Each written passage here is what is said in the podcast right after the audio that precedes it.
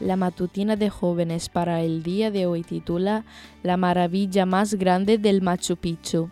Pero él, queriendo justificarse a sí mismo, dijo a Jesús, ¿quién es mi prójimo? Lucas 10, 29. Los hombres viajan para maravillarse ante la altura de las montañas, ante las enormes olas del mar, ante el largo río, la vastedad del océano y el movimiento circular de las estrellas, pero pasan uno al lado del otro y ni se notan, dijo San Agustín en cierta oportunidad. Había viajado para maravillarme ante la altura del Machu Picchu. Ese día había notado la resistencia de mi cuerpo al subir con calor y falta de aire por el sendero que llevaba a las ruinas. También había notado la increíble fortaleza y persistencia de aquel pueblo que no por nada habían llegado a convertirse en el poderoso imperio.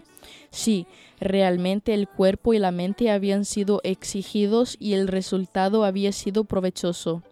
Por alguna razón, mientras descendía, pensaba en esta frase e intentaba no perderme simplemente en el paisaje. Al regresar esa noche a Aguas Calientes, el pueblito al pie de la montaña, me senté agotada y hambrienta a cenar en uno de los puestos vegetarianos que encontré. Y a pesar de todo lo que había aprendido ese día de mi cuerpo y del de los antiguos incas, el recuerdo que más se grabó en mi mente fue el de la pequeña niña que me atendió. Mientras me servía una sopa de quinoa, avena y vegetales, conversamos animadamente. Sus padres eran cocineros allí y ella, al igual que muchos niños, ayudaba en el negocio familiar. Muchos niños jugueteaban alrededor en medio de los restos de comida y del polvo traído por miles de extranjeros. Al ver su necesidad y su vida tan sacrificada, mi asombro por el cerro se convirtió en asombro por su sonrisa resiliente y por el brillo en su mirada. Me enseñó la lección más grande. Pero cuántas veces paso por al lado de alguien en necesidad y ni lo noto. Cuántas veces le quito mérito al costo de su sonrisa. De cuántas cosas es capaz nuestro cuerpo hoy.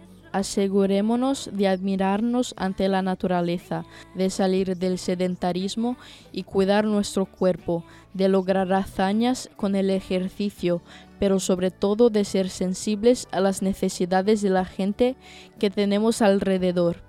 Así se pone a prueba la verdadera resistencia y exigencia. En el otro se encuentra la maravilla más grande. En el otro también se encuentra un templo donde el Espíritu Santo quiere habitar. Esta fue la matutina de jóvenes para el día de hoy desde Bilbao.